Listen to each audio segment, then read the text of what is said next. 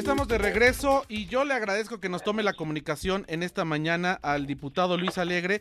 Él es presidente de la Comisión de Turismo de la Cámara de Diputados. ¿Cómo estás, diputado? Gracias por tomarnos la comunicación. Al contrario, es un placer. Gracias por, por llamarme y me da mucho gusto saludarte y a la Victoria de Radio Fórmula que nos escucha. Oye, vimos eh, con mucha atención esta iniciativa que ya habías hablado de ella en Madrid cuando nos diste la entrevista, pero que ya fue presentada en el Pleno. Cuéntanos un poco cuál fue la reacción de los diputados y bueno, pues la importancia de esta iniciativa, ya nos la habías dicho, pero vale la pena volverla a compartir. Sí, mira, eh, pues como les había comentado que ya estábamos listos con esta iniciativa, ya la habíamos trabajado. Esta iniciativa eh, tiene que ver con eh, crear un rubro dentro del ramo 33 para etiquetar fondos para el turismo. El ramo 33 es el, el, ramo, bueno, son los recursos que manda el gobierno federal hacia los estados. Eh, si esto estaría, estuviese ya en funciones, en este año eh, lo que estaríamos, ¿cómo lo estamos fondeando? Estamos fondeándolo con el 10% del incremento hacia el ramo 33. Eh, este año el ramo 33 está creciendo por 23.620 millones de pesos. El 10% representa 2.362 millones de pesos. Ese sería el monto que se estaría destinando hacia el turismo. ¿Hacia qué específicamente? Sería eh, para promoción turística, para pueblos mágicos y para infraestructura turística en polos de desarrollo. Entonces, el, tema es ese, que estaríamos eh, ya contando con un recurso importante para poder eh, apoyar y ayudar y a el sector turístico en México, pero desde los gobiernos de los estados. Ellos serían quienes ejercerían esta, este recurso. Ahora, eh, pues esto es eh, bien interesante. ¿Y qué respuesta tuvo?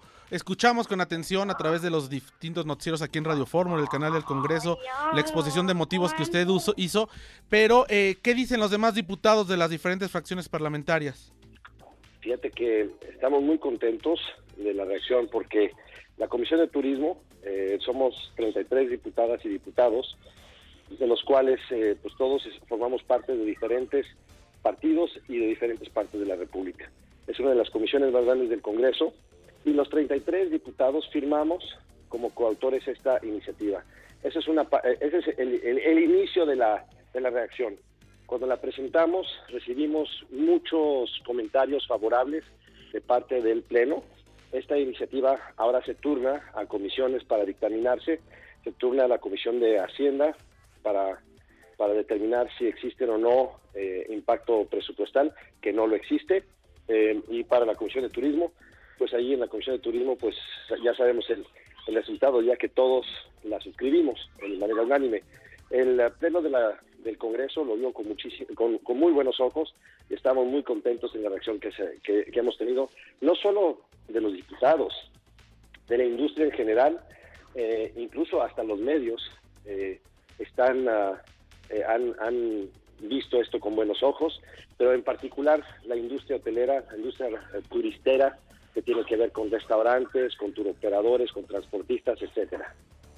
Pues esto, la verdad es que como ya lo habíamos comentado desde que platicamos contigo allá en Madrid, España, pues es una ventana de oportunidad, sobre todo para destinos emergentes, para los estados de la República y bueno, para esta nueva dinámica que se está viviendo en materia turística.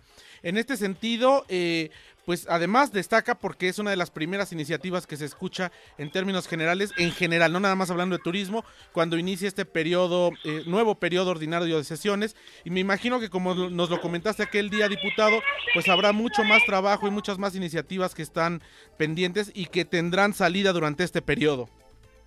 Efectivamente, pues como comenté, esta iniciativa la teníamos lista desde el año pasado y estamos eh, estábamos ya preparados preparados para hacer de, la, de las primeras en presentarse. Tenemos otras cuatro iniciativas que están listas por presentarse.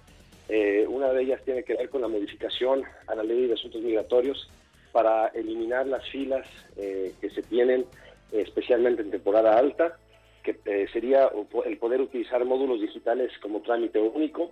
Tenemos otra que estamos preparando para crear salas de tránsito para que los eh, viajeros que no tienen a México como destino puedan bajarse, comprar, eh, eh, en fin, dentro de esa sala sin tener que ingresar al país formalmente. también tenemos otras que tienen que ver con votación electrónica para no usar los la votación de boletas de papel que tenemos, porque esa está, está plagiada de, errores y de posibilidades de, de cometer fraudes, y esto pues estaría eliminando no solo esas posibilidades, sino reduciría sustancialmente el costo de llevar a cabo una elección federal, eh, también elecciones estatales y municipales. Eh, también estamos eh, preparando, ya tenemos otra iniciativa para poder llevar a cabo la votación en el Congreso de manera electrónica, que se activaría en casos de que no existan condiciones para llevar a cabo las sesiones del Congreso. Esto es porque diversos grupos suelen tomar la, la Cámara eh, para buscar sus moches o para, en fin, y pues detienen el trabajo legislativo de todo un país. Entonces esto se activaría el momento de que estuvieran, eh, de que las, eh, la mesa directiva considere que no hay, no, hay condiciones para llevar a cabo la, sesión de Congreso. Y esas son las iniciativas que están ya listas para ser presentadas. Ya presentamos la primera y las otras vienen en, secuencia. Pues es, es, muy interesante como lo comentamos desde aquel día allá en Madrid, pero eh, son cosas que bueno, ya se ven y ya están siendo tangibles. Ya va la primera y como nos comentas ya estarán las siguientes eh, teniendo pues un punto de salida en esta eh, durante este periodo ordinario de sesiones. Y aquí radica pues la diferencia porque en estos micrófonos y en muchos espacios hemos entrevistado a mucha gente de diversos sectores donde pues siempre nos hablan de cosas que se pretenden hacer, que se van a cambiar, que van a mejorar por, por lo menos en este rubro el turístico, pero todo se queda en el discurso y bueno, nos da mucho gusto y pues te felicitamos diputado porque esto ya esté haciendo praxis, porque ya se esté presentando, porque se vaya a votar.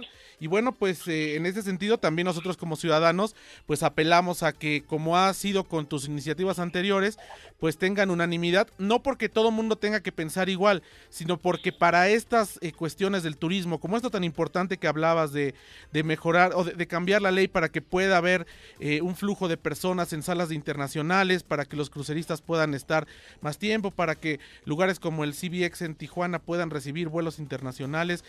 Al final del día se traduce en una derrama económica mayor y en una ampliación de México como un hub aéreo, portuario y turístico. Entonces, en ese sentido, insisto, no se trata que todos piensen igual en las diferentes fracciones parlamentarias, pero estos son temas que no son ideológicos, sino que son económicos, son prácticos y la verdad es que los necesitamos.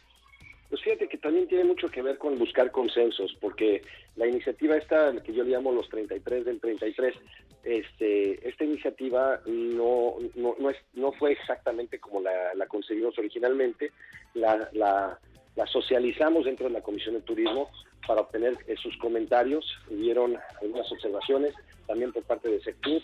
En fin, el, tema también aquí tiene que ver con buscar consensos. Ya tenemos eh, del periodo ordinario anterior eh, una de las iniciativas que presenté junto con otras dos diputadas, una del PES y otra del Movimiento Ciudadano, logramos que esa iniciativa eh, fuera aprobada por unanimidad en el Congreso. Eso es como los enanitos verdes, unos creen que existen, pero nadie los ha visto. Eh, el hecho de que pasen iniciativas por unanimidad no es muy común. Eh, tengo pues el honor de poder decir que ya tengo una. Yo creo que esta iniciativa del ramo 33 también va a tener una mayoría contundente por la reacción que tuvimos al, presentarla. Y pues lo que se, se trata también no es de imponer la mayoría con la que tenemos en el Congreso, sino buscar consensos con los demás partidos porque, y los demás estados, porque sabemos que no todos pensamos igual como bien lo dices.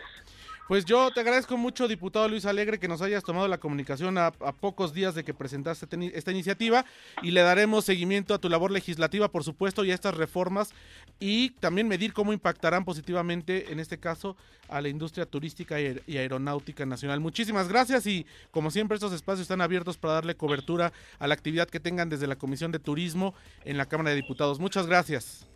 Gracias a ti y un saludo muy caluroso a toda la auditorio de Radio Fórmula que nos escucha. Muchas gracias, muy buenas tardes. Fue el diputado Luis Alegre, nosotros vamos a un corte, regresamos, tenemos más. Exitosa promoción turística de Quintana Roo en la Feria Internacional de Turismo. El gobernador Carlos Joaquín encabeza la comitiva que promueve los destinos de Quintana Roo en la Feria Internacional de Turismo que se celebra en Madrid En su intensa agenda de trabajo, Carlos Joaquín dialogó con el rey Felipe de España y ambos coincidieron en un nuevo modelo turístico enfocado a la sustentabilidad. El gobernador fue invitado por la Organización Mundial de Turismo a exponer el Plan Maestro de Turismo Sustentable 2030 para Quintana Roo. Carlos Joaquín se reunió con inversionistas, hoteleros y mayoristas, entre los que la aerolínea Evelop anunció un aumento de 10.000 asientos de avión desde Madrid y un nuevo vuelo hacia Cozumel. Dos muy buenas noticias. La primera es el incremento en el número de asientos de avión para el 2020 entre Madrid y Cancún más de 10.000 asientos nuevos y además eh, un nuevo vuelo que irá entre Madrid y Cozumel. En esta feria, donde se promueve Quintana Roo ante más de 250 mil representantes de la industria turística, se anunciaron importantes inversiones en desarrollos que estarán sujetos al nuevo ordenamiento de sustentabilidad. El gobierno de Quintana Roo garantiza con estas acciones la consolidación turística del Estado, cuidando lo más valioso, sus recursos naturales y la prosperidad de su gente.